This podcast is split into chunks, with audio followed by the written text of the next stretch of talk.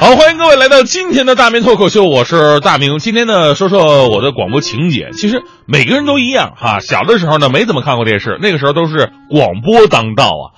不懂事的时候呢，跟着长辈听评书，最闹心的就是听到那四个字儿，请听什么下回分解，是吧？早上听著名的新闻和报纸摘要节目，当时我还弄不明白，为什么报纸上面能长出药来呢？是用手摘吗？懂事以后开始听一些音乐跟情感类的节目，呃，也跟大家伙一样，听到这个主持人的声音呢，就会自动去幻想这主持人到底长什么样呢？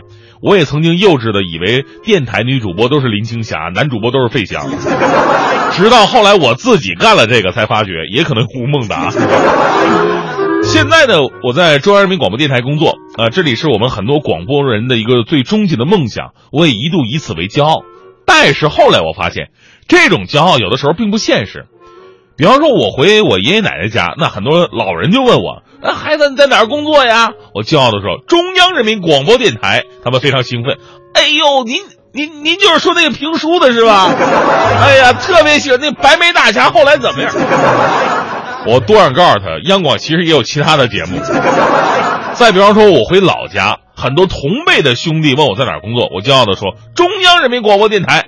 他们特别好奇的问：“哟，都进中央了，牛啊！几点的节目？调频多少？我也听听。”我特别汗颜地说：“呃，这个我们节目就北京能听。”结果兄弟一脸的鄙夷：“那你不就一地方台吗？”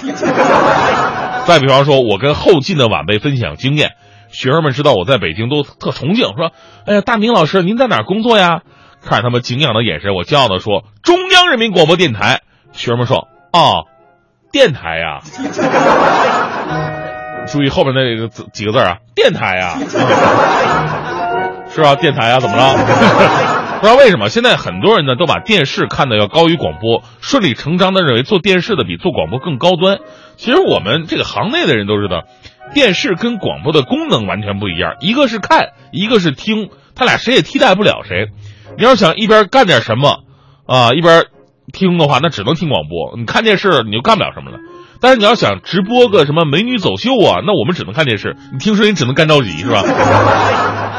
我们这个专业的大学毕业生的选择工作就能看出来，很多孩子呢都喜欢进电视台，对于广播一般都是第二选择。这这方面呢，一方面有这个，呃，虚荣心在作祟；另外一方面呢，大家伙也不能也不太了解广播。其实，在全国大多数城市啊，都是广播强于电视，甚至是广播在养电视。您想啊，广播一个地方也就十几个台，对吧？十几个台，您换换听着还能听得过来。那电视不一样，电视每家都能收到一百来个台，看的就那么几个。大多数电视台都比较吃亏，很多地方台的广播电视是一个集团的，电视效益不好。我们同行吃饭的话，听做广播的一听对方是做电视的，都主动买单请客了。这叫日行一善。当然了，其实我认为更重要的一个原因，应该反思的就是电视它有着更大的投入。你看现在综艺节目特别的多，砸钱的请明星啊，人家都愿意来，但是没有几个明星愿意来广播的。啊，我们快乐早点到曾经请过几个明星，他们一听是广播，就已经不答应一半了。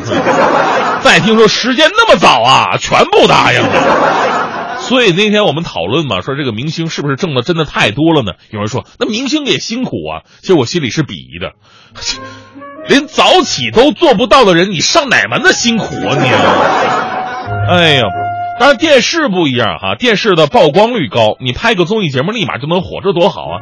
大家伙也确实捧啊。你看我们办公室啊，那些人没事也聊聊综艺节目。小霍那天还说呢，他愿意看什么《爸爸去哪儿》。我过去我就问了一嘴，我说：“嗯，那叫叫叫叫什么？”小霍说：“爸爸去哪儿啊？”我说：“哦，我去上个厕所。”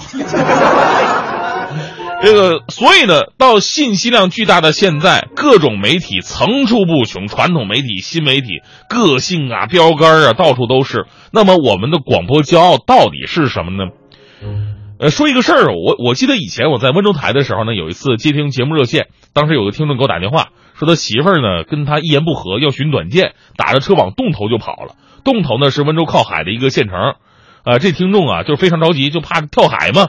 当时我在节目里说了，说各位出租车司机朋友注意，如果这个时候您车上的乘客是一位女性，情绪并不稳定，而且目的地是洞头，请立马跟我们节目取得联系。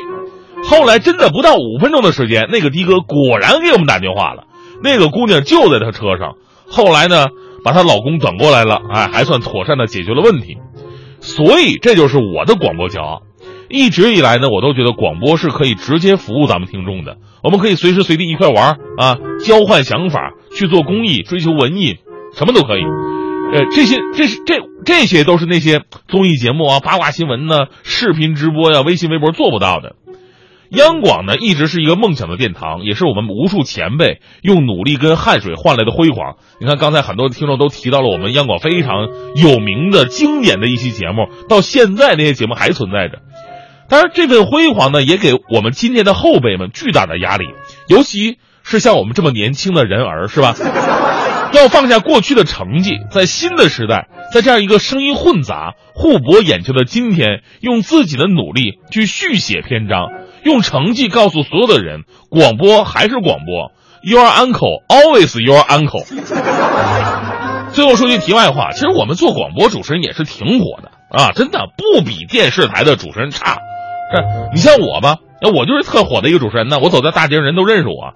比如昨天吧，昨天下午天太好了，我不能浪费呀，对不对？我进了一家咖啡馆，我找个靠窗的位置，我看会儿书吧，装模作样看一会儿。不一会儿，路过一个女孩，就站在窗外边，死死盯着我看呢，一看就看了好几分钟，然后还摸着玻璃敲了敲。我心想，这就是认出来了吗？哎呀，这女孩可能不好意思，那我就出去主动打个招呼吧，对吧？见个粉丝。出去之后，我就跟她微笑着说：“呀，啊，看来你已经知道我是谁了。”哇这女孩瞪大眼睛说：“你谁呀？”不是你你你不知道我是谁？你透过玻璃你看我干什么呀？那女孩说了：“啊，那没没事我就是好奇。我以为这这玻璃呢是是放大镜呢。哦，看来好像不是放大镜。”你你这是委婉的说我胖吗？